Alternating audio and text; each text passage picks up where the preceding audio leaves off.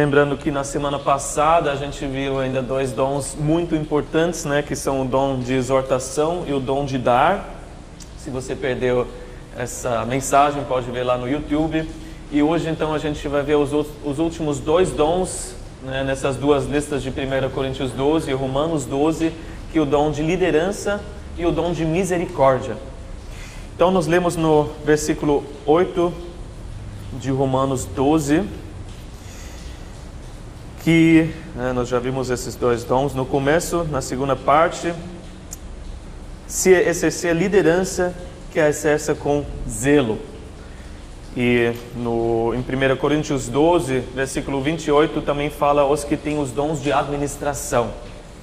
Geralmente é considerado que um dom só, né, mesmo embora que Paulo tenha usado duas palavras diferentes, né, na sua versão talvez fala o dom de governos ou de quem preside né, sobre a igreja.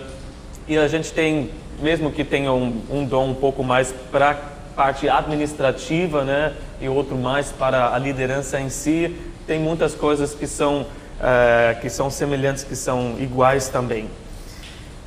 O que nos vemos olhando para aquilo que Deus estabeleceu, né? também através das sociedades né, que a gente vive, toda, todo o país tem suas regras, né, tem suas leis, se baseia numa constituição, numa, né, em, em, regras que, que de alguma forma uh, estabelecem o convívio né, que a gente tem um com o outro. E não é só que caiu do céu, né, de alguma forma, mas são pessoas ali que né, estabeleceram, que votaram, que decidiram e que fazem cumprir também essas regras. E a gente sabe se não tivesse isso, a gente estaria em caos, né, em anarquia. Infelizmente tem pessoas que, que preferem a anarquia né, e, e, promovem isso, mas a gente sabe que isso é a destruição da sociedade, né, das nossas civilizações. Ah, inclusive, queria pedir oração para vocês pelo Haiti. Né, uns quatro, não, três anos atrás, quase quatro anos atrás, o pastor lá do Haiti, o pastor Sérgio visitou a gente e ele tem escrito recentemente sobre como o país está desmoronando, né? A gente precisa orar mesmo pelas igrejas, depois que o, o presidente foi assassinado, né?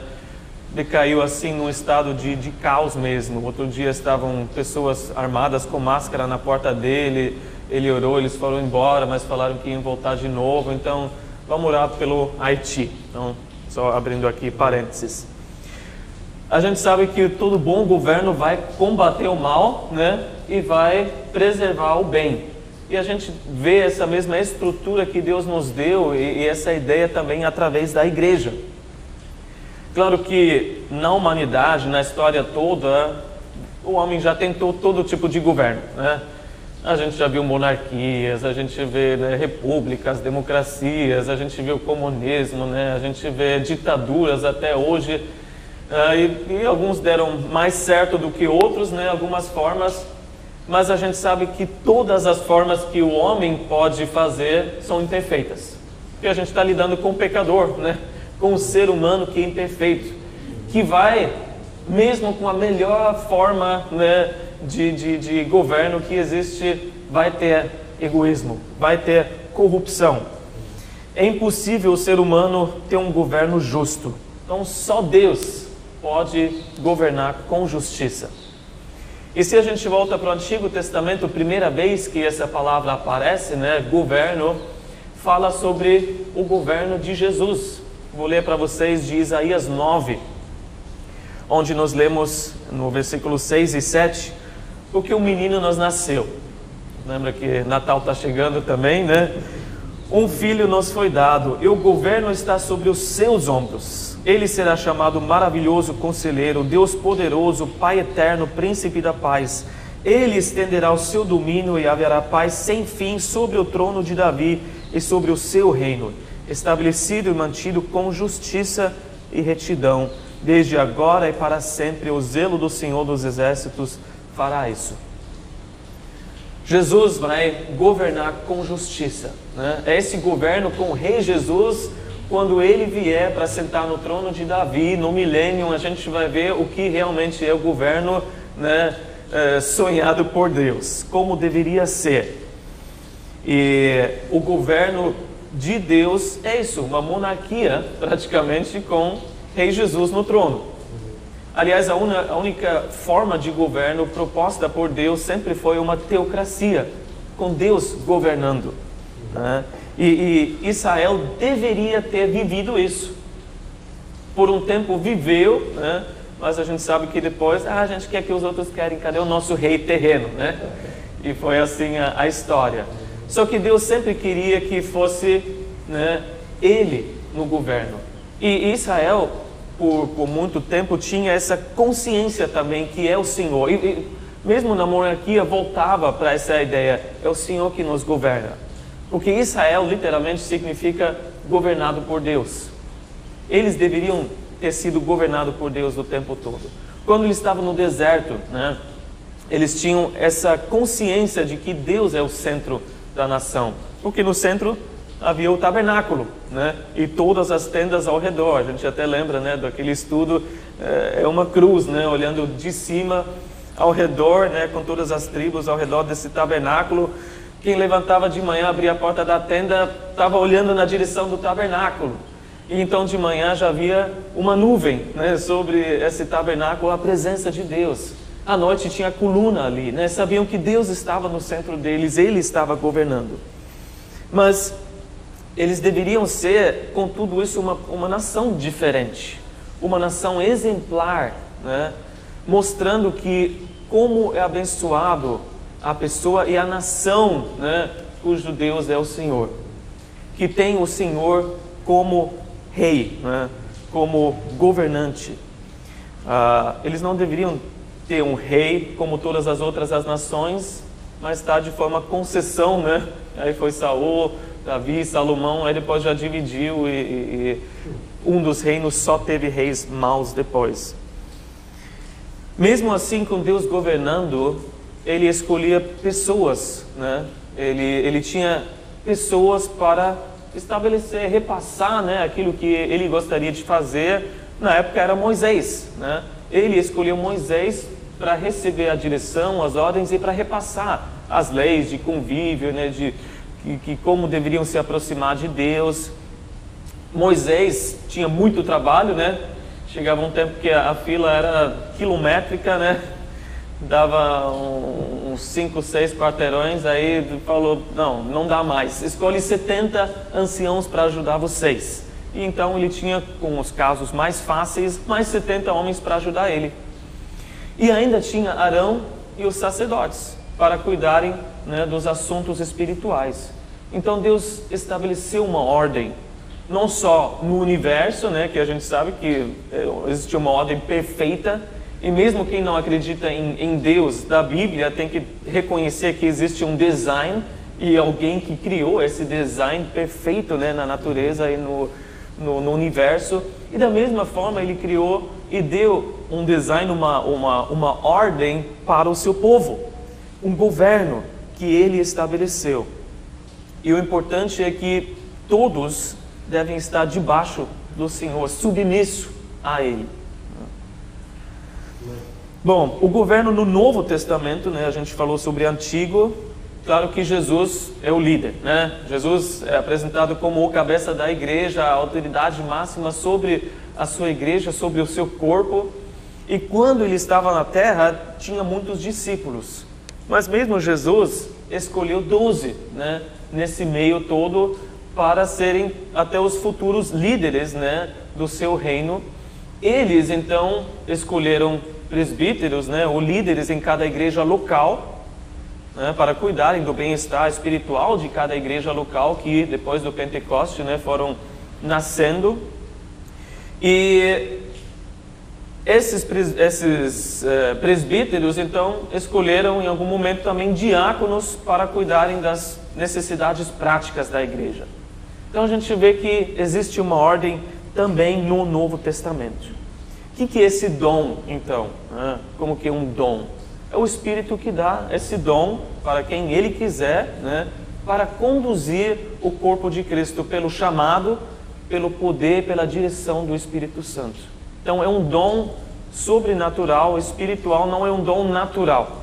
Né? Não tem a ver com uma pessoa que é um líder nato. porque isso também existe. Né?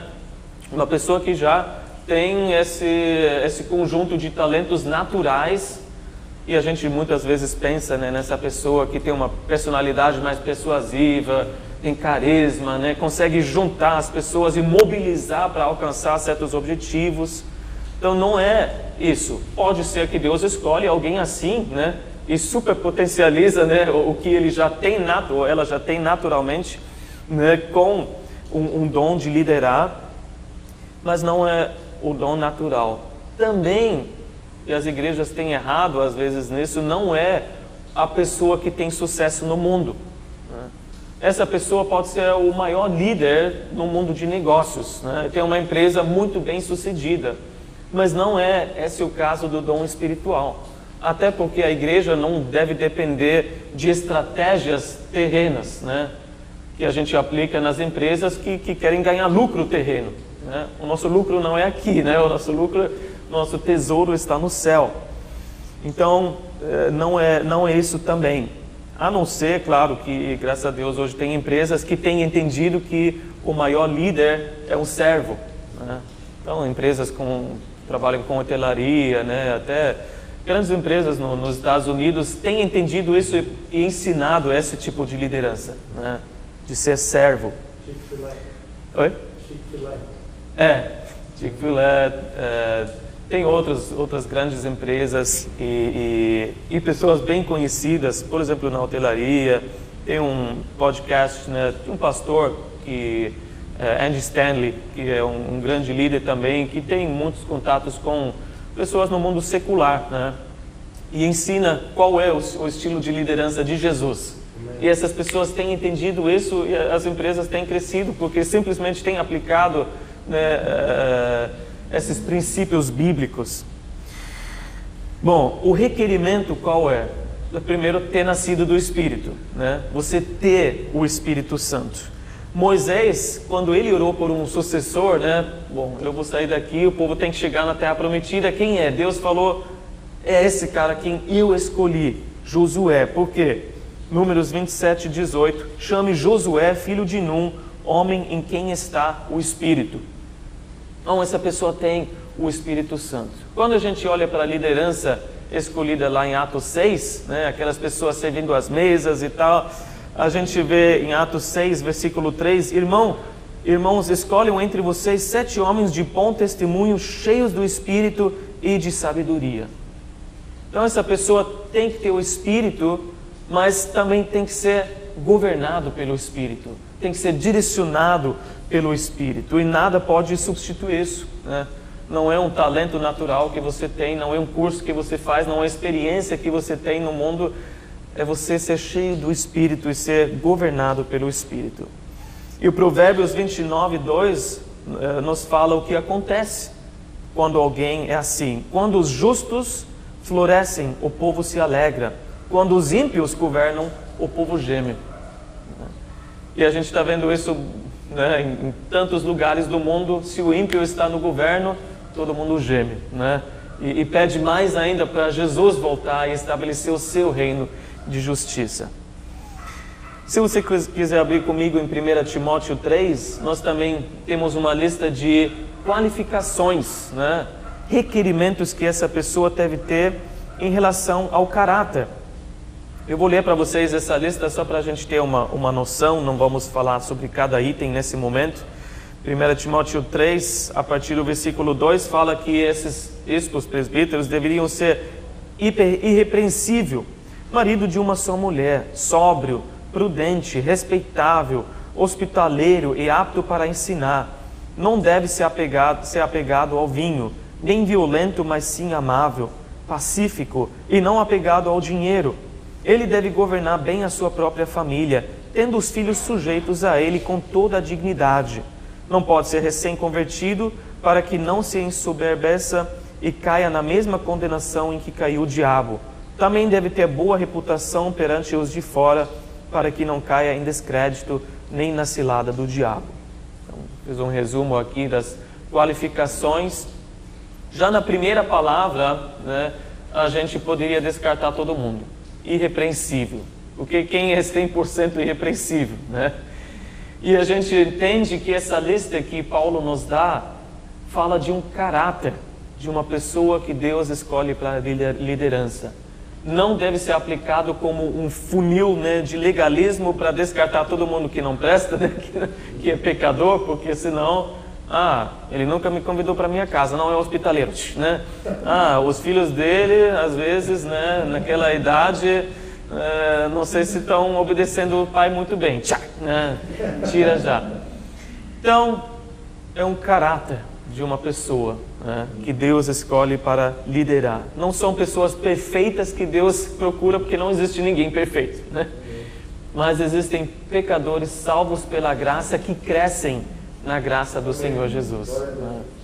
E esses que Deus escolhe, porque assim como você erra, eu erro, qualquer pastor erra, qualquer líder erra.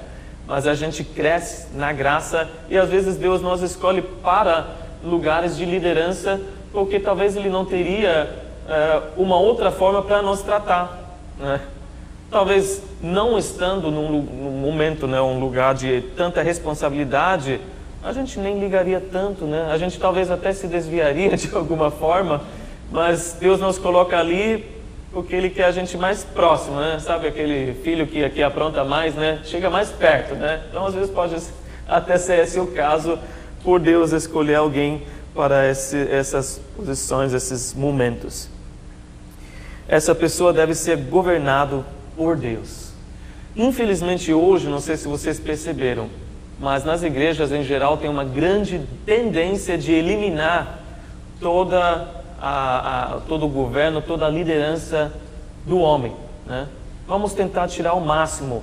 Todo mundo decide, né? não vamos colocar alguém no, no pedestal, né? vamos, sei lá, só se reunir de alguma forma, sem regra, sem nada, sem ninguém que, que se coloca como líder. Será que isso dá certo? Primeiro, a gente tem que reconhecer que é bíblico que Deus escolhe pessoas para estar à frente, né? para estar uh, diante do seu corpo, né? que precisam também prestar conta né? daquilo que fazem. Em segundo lugar, a gente tem que reconhecer que mesmo em grupos, em igrejas onde não tem o líder, né? o título, a posição como líder, sempre tem alguém ou algumas poucas pessoas que se destacam, que, que tomam a liderança para si, né? simplesmente porque são mais fortes, porque talvez seja um líder nato e porque as outras pessoas olham para aquela pessoa para resolver as coisas. Né? Então, mesmo que você fala, não, a gente não tem nenhum líder aqui, sempre tem alguém, né? Você pode perguntar e apontar, não, essa daqui ele, ele toma as decisões, ela toma as decisões. Então, não, não existe isso porque Deus, de fato, estabeleceu uma ordem na igreja, assim como no mundo inteiro também. Como a gente deve liderar se Deus nos chamou para isso? E no final vou falar para vocês que todos vocês são líderes de alguma forma, então isso se aplica para todos nós. Primeiro, a gente deve liderar no temor do Senhor. Quando Davi né, tinha que tomar uma decisão, no final da sua vida, ele falou em Samuel 23, 3: O Deus de Israel falou, a rocha de Israel me disse: Quem governa o povo com justiça, quem governa com o temor de Deus. A gente tem que ter um temor do Senhor no nosso coração, porque só pode liderar quem é liderado, né? Quem entende que existe alguém acima dele. Senão toda pessoa né, mesmo com as melhores intenções, se torna um tirano, porque vai ser desonesto, vai ser corrupto. Mas se a gente entende que todo pastor, todo líder tem um supremo pastor Jesus acima de si, né, que um dia vai prestar conta de tudo que fez, né, com as ovelhas do Senhor, que nunca são do pastor, aí a, a coisa já muda. Um bom exemplo é o rei Nabucodonosor, né, que começou e, e, e construiu toda aquela Babilônia, né? E aí encheu o, o seu coração com orgulho, não queria ouvir mais ninguém, achava que ele era a autoridade máxima. O que, que Deus teve que fazer? Humilhar ele, né? Por sete anos vivendo como se fosse um animal, né? E no final ele reconheceu, né? É Deus que governa, não sou eu, né? Já deveria ter feito isso antes, né? Quando o meu reino ainda tinha toda aquela grandeza. E talvez Deus precisa humilhar né, os líderes para chegar nesse, nesse ponto. Em segundo lugar, a gente deve liderar pelo exemplo. Pelo exemplo que, Jesus liderou assim. Né? Ele não falou, faça isso, faça isso. Ele falou, olha o que eu estou fazendo e me segue. Quando ele pegou a toalha, ele mostrou o servo é, é o, o maior líder de todos. E não existe tarefa que é abaixo né, de você. Um líder que fala, ah, isso daqui eu não faço para que limpar banheiro, né? Eu mando outra pessoa fazer. Não, o maior líder é que, que não tem tarefa que, ah, isso daqui eu sou acima disso.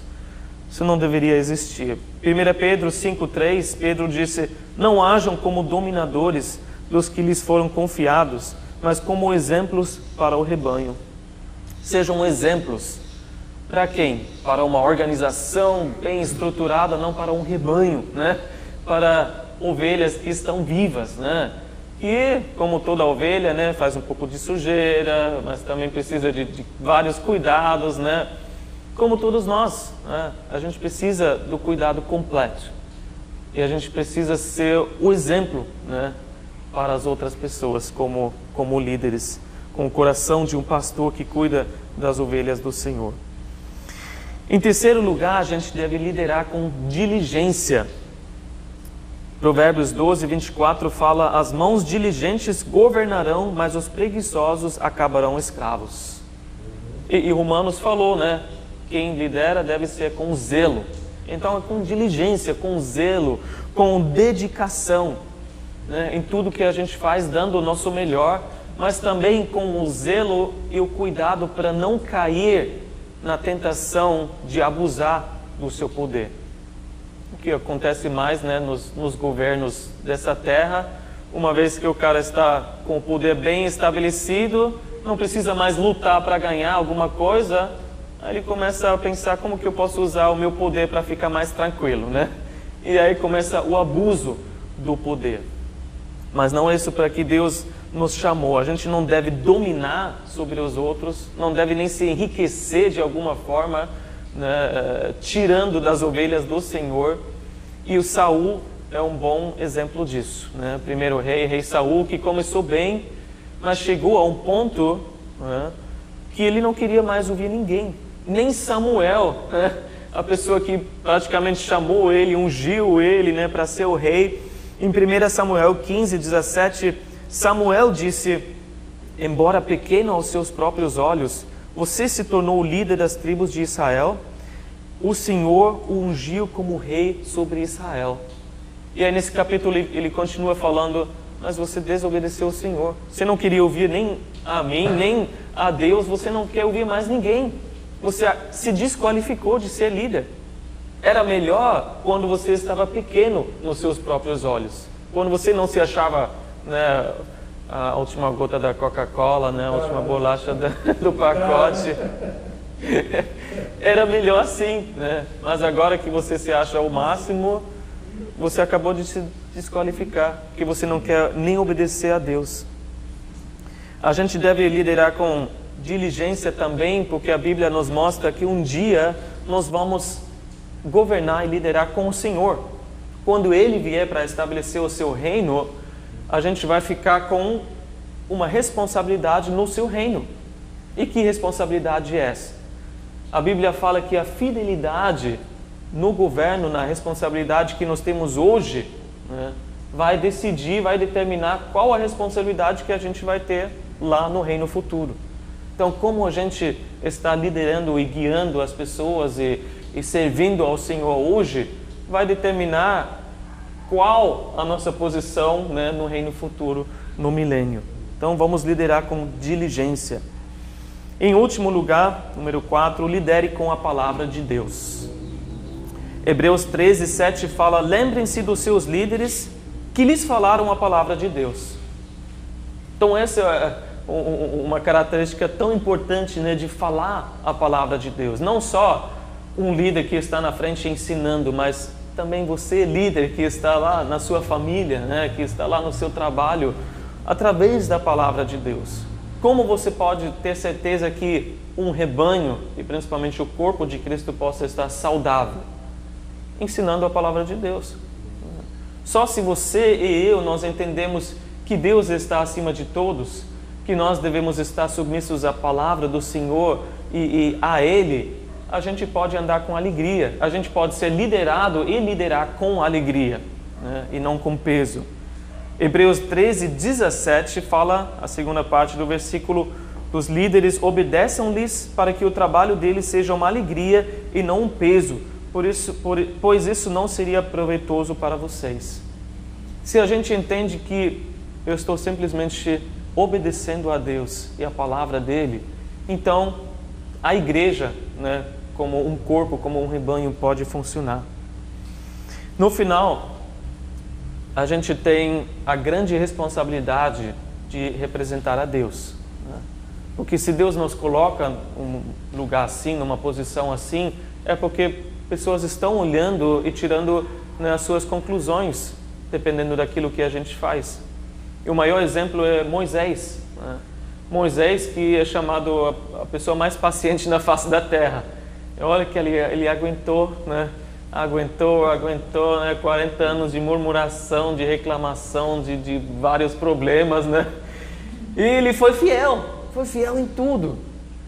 Mas no momento de ira, né? de certa forma ele jogou fora aquilo que, em que ele foi fiel, né? Naquele momento, quando o povo estava pedindo água, e Deus falou para ele, como sempre foi, recebeu ordem de Deus e deveria repassar isso e fazer aquilo, falar com a rocha, que Deus queria que a rocha, né, a água pudesse fluir para, para uh, suprir essa necessidade do povo.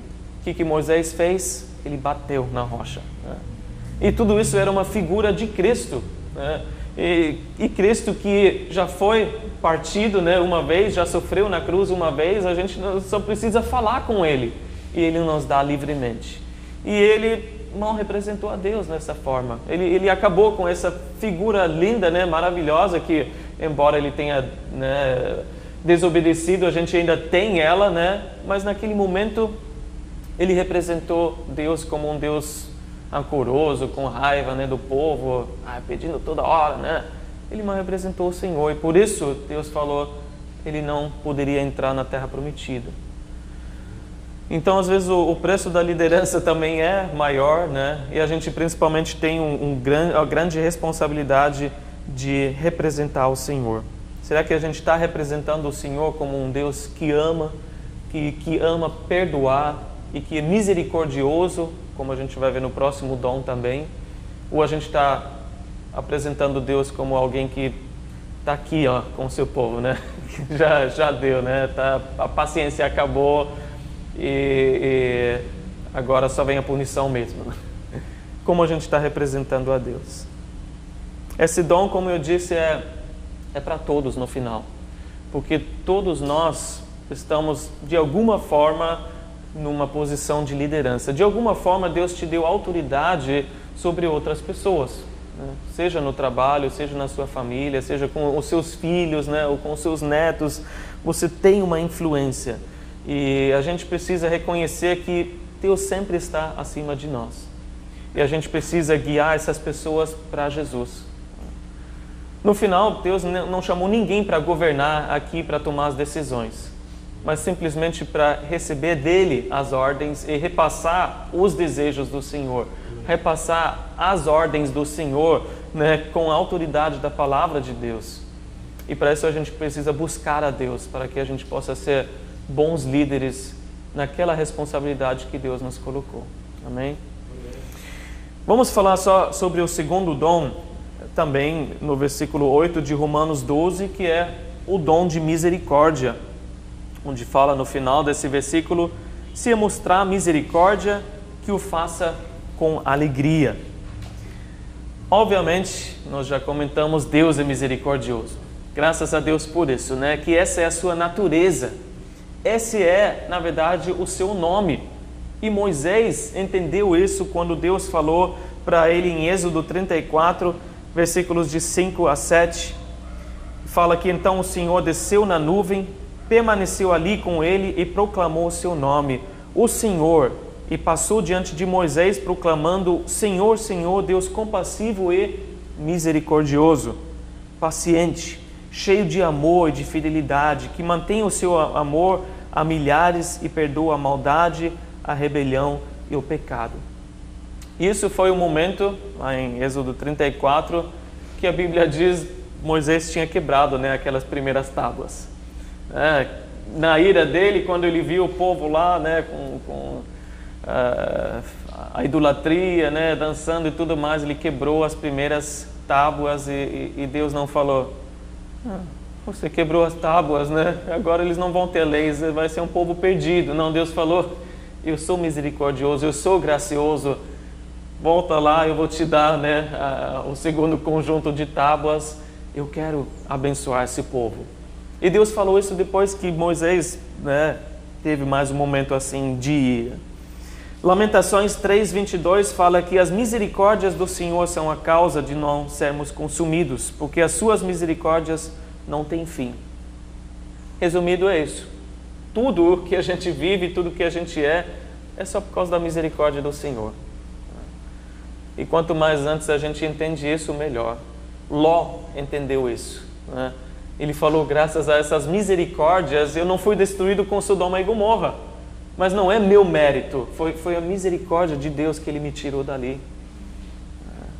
Jacó reconheceu isso. Ele falou: tanta benevolência né, de, de Deus, eu não, eu não mereço isso. Eu sempre, a minha vida toda, fui enganando as pessoas. Eu não deveria estar aqui com, com uma família, com rebanhos e tudo mais. Mas Deus abençoou. A misericórdia é o oposto da justiça. Né? Se justiça é receber o que a gente merece, né? bem feito, né? Você pisou na bola, então aconteceu isso, bem feito para você. Mas a misericórdia é não receber o que a gente merece. E às vezes, muitas pessoas e até a gente tem uma imagem tão errada de Deus. Né? Uma imagem que des descarta a misericórdia de Deus e a gente pensa que Deus está desapontado com a gente o tempo todo deveria estar, porque eu sei o que eu deveria fazer, eu sei como eu deveria viver, mas eu sei que eu não consigo, né? não consigo alcançar essa, essa perfeição.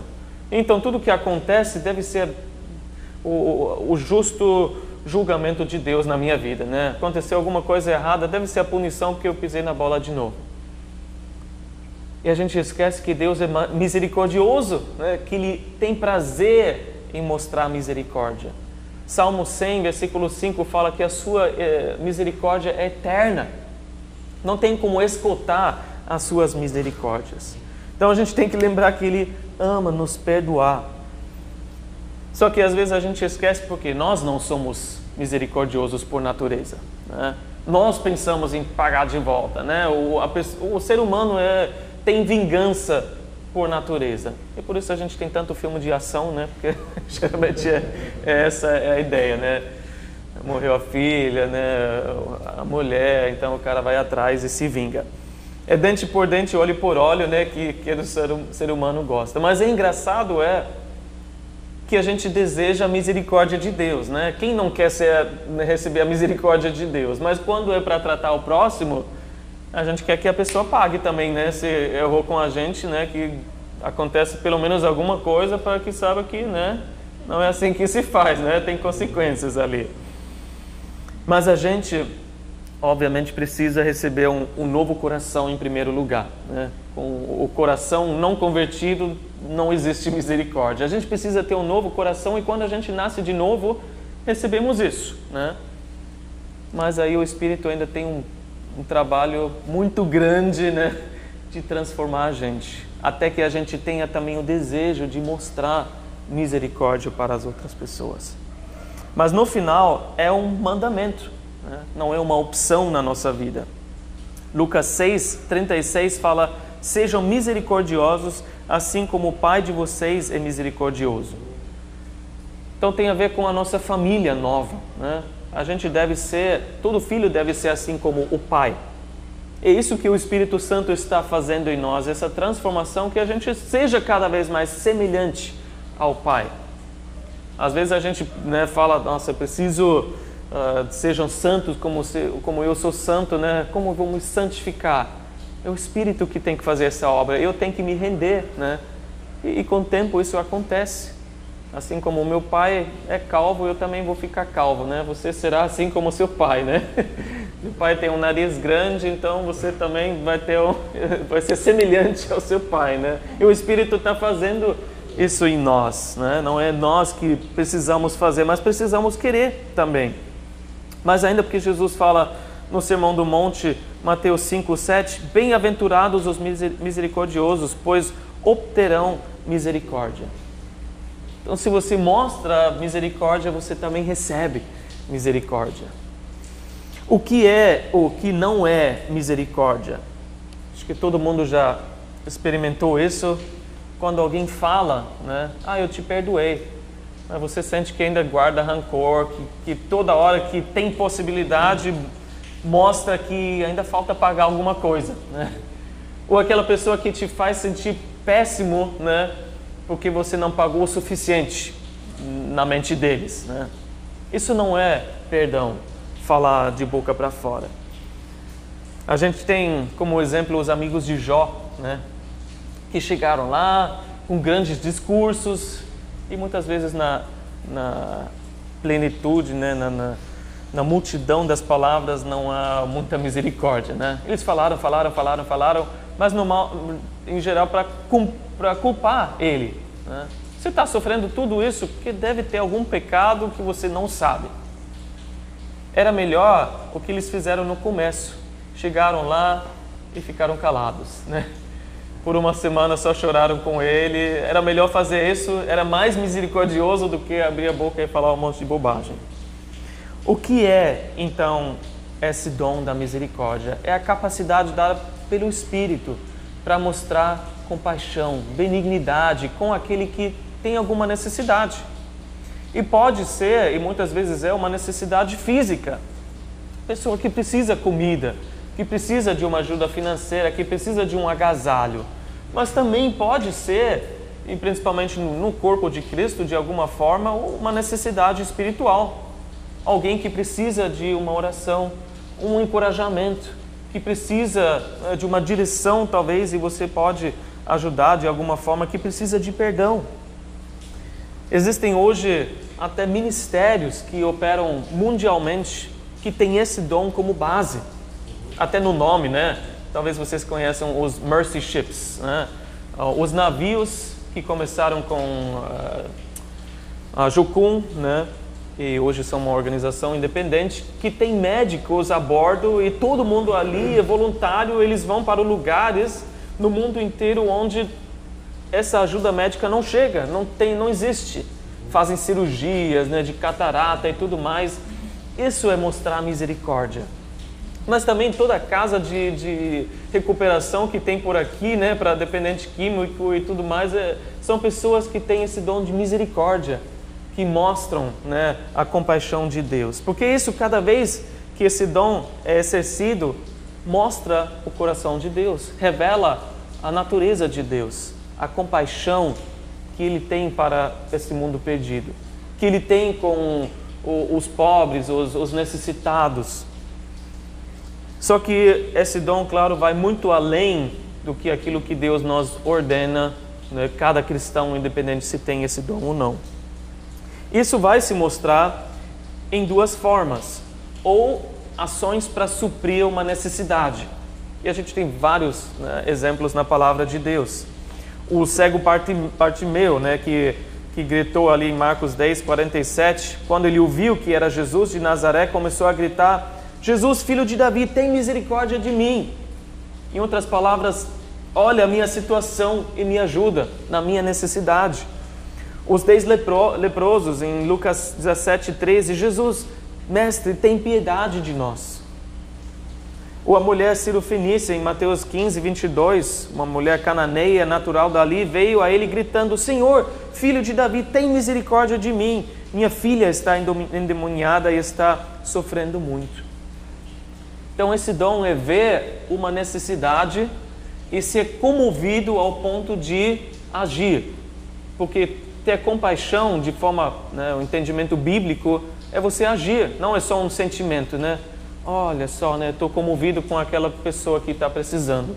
Não, é você estender a mão É você ser o braço de Deus que se estende para essa necessidade e supre da melhor forma possível.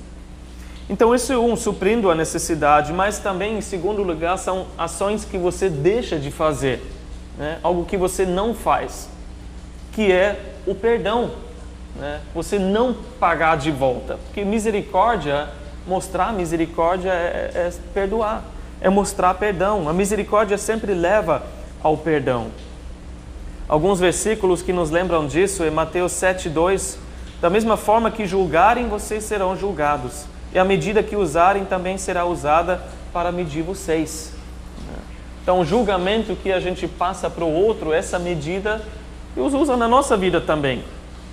Tiago 2,13: Porque será exercido juízo sem misericórdia sobre quem não foi misericordioso. São coisas pesadas, e a mais pesada ainda vem no final né, do Pai Nosso, quando Jesus falou em Mateus 6,15 se, se não perdoarem uns aos outros, o Pai Celestial não lhes perdoará as ofensas. É Jesus que falou, né? interpreta como quiser, mas existe ali uma ligação. Né? A gente precisa ser misericordioso e perdoar, isso está ligado.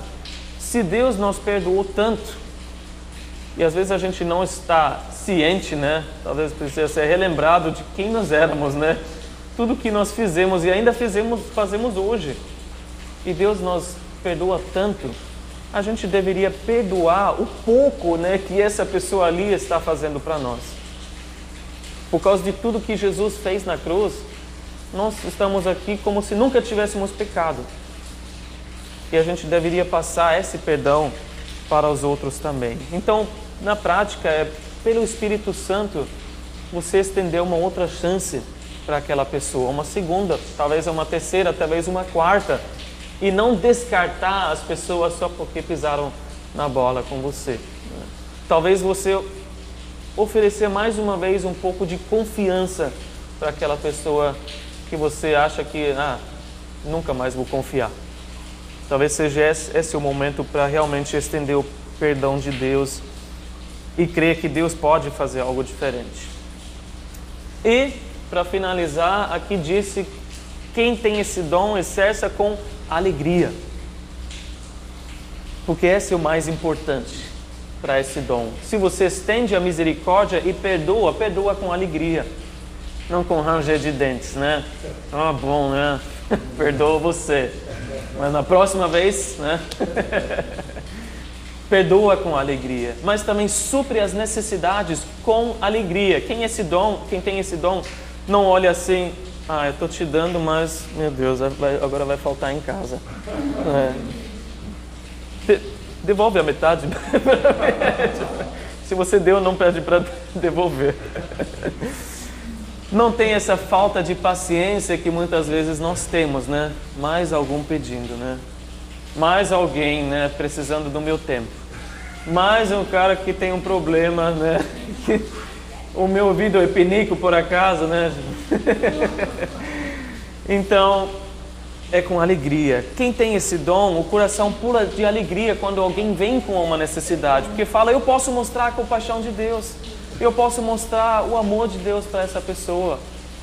Que Deus nos dê alegria em geral, né, para cada um de nós e paciência. Mas Deus dá esse dom e quem tem, então faça com alegria. Finalizando, a gente tem uma ilustração bem interessante e prática sobre os dons da, dessa lista de Romanos 12. Imagina que alguém de vocês pega um copo de água para mim agora, né? Mas andando para cá ele tropeça e cai e toda essa água vai para o chão. Aí temos várias pessoas com dons diferentes aqui. Né? De repente alguém levanta com o dom de profecia, que é o primeiro ali na lista de Romanos 12. Talvez você já tenha ouvido essa ilustração. E ele fala de repente que o dom de profecia tem várias formas né, de, de se expressar. Talvez ele queira que a pessoa veja onde errou e fala: Tá vendo, você não tomou cuidado, né, por isso você caiu. Aí vem a pessoa que tem a, o dom de prestar ajuda. O que, que ela vai falar? Deixa, deixa, deixa comigo, eu vou pegar o, o, o pano aqui e já limpar. Porque quer ajudar de alguma forma prática. Aí vem a pessoa que tem o dom de ensino. olha só, você tropeçou porque tem um buraco ali no, no chão, né? quer esclarecer a verdade e quer falar, né? é, é assim que é. Aí a, vem, vem, a pessoa que tem o dom de exortação. Irmão, na próxima vez, põe menos água, né? Tava até o topo, né? Claro que ia né, espalhar tudo ali fora. Porque quer ajudar de alguma forma prática, dando uma orientação para que não aconteça de novo. Aí vem o cara que tem o dom de dar, né? Deixa comigo, eu vou ali comprar algumas garrafas, porque é mais difícil de cair, né? E, e eu já vou comprar tudo isso. Porque gosta de usar os seus recursos, né, para abençoar. Aí vem a pessoa com o dom de liderança e fala: João, pega um pano para mim, por favor. Ou Maria, pega, pega mais um copo rapidinho. Já está resolvido. Ah, e aí vem a pessoa com o dom de misericórdia, provavelmente não fala nada, primeiro abraça aquela pessoa, né? Fala, não liga, né? Isso pode acontecer com qualquer um. Né? Isso, isso não, não precisa se sentir culpado por causa disso. Que quer expressar essa empatia, né, com a pessoa. Resumindo, você vê que todos os dons são importantes, né? são necessários. A gente deve orar para Deus nos dar dons que Ele deseja que a gente tenha. A Bíblia fala: busquem os melhores dons, né? Quais são aquelas necessidades que existem hoje né, no nosso corpo? Mas todos os dons são importantes e que a gente tenha a sensibilidade para entender quais os dons que a gente tem quais os dons que Deus quer nos dar ainda, né? E principalmente ter o foco de como eu posso usar esses dons para edificar o corpo de Cristo. A gente ainda não terminou a nossa série de estudo, ah, terminamos os dons agora, mas a gente ainda vai falar o que, que é ser cheio do Espírito, o que, que é o, o, o batismo do Espírito e quais os uh, quais os frutos do Espírito também. Então a gente ainda vai gastar alguns poucos domingos, mas vamos continuar com essa série de estudos. Amém? Eu quero orar e depois uh, vamos só gastar mais uns 5, 10 minutos buscando a Deus, né, dessa forma, uh, fazendo um círculo aqui, onde o Lucas está, e dando oportunidade para Deus também falar, né, de, usando algum dom se Ele quiser. Vamos orar. Senhor, obrigado ah, por esse momento em que a gente pode refletir sobre os dons, em que a gente pode te buscar, Senhor, através da tua palavra, entender mais, Senhor, aquilo que tu deu, deste, Senhor, para o corpo, para pessoas específicas, talvez até aqui, e que a gente possa enxergar como a gente pode praticar esses dons. Queremos ver o teu corpo crescendo, Senhor. Queremos ver todas as vidas amadurecendo, Senhor. Queremos é, ver o teu, a tua igreja, Senhor, estendendo as mãos, alcançando, Senhor, esse mundo que olha para o governo humano para ver uma solução, que coloca as suas, as sua, os seus sonhos, os seus desejos e a sua confiança em homens para resolver todos os problemas que a gente vê nesse mundo. Mas o Senhor decidiu que fosse através da tua igreja que as bênçãos pudessem fluir através da tua igreja, que as necessidades fossem supridas. O Senhor colocou o governo, mas o Senhor também deu à igreja, e principalmente para suprirem as necessidades espirituais que as pessoas têm. Que a gente possa ir de encontro, Senhor, a todas as necessidades, tanto físicas como, como espirituais, e que o Senhor venha nos direcionar como igreja, Senhor, como a gente pode Senhor, fazer isso com alegria para te alegrar, Senhor. Para colocar um sorriso no teu rosto, Senhor, simplesmente vivendo o propósito que cada um de nós tem nessa terra. De representar o Senhor aqui, de ser embaixador do reino de Deus. Obrigado, Senhor, em teu nome. Amém.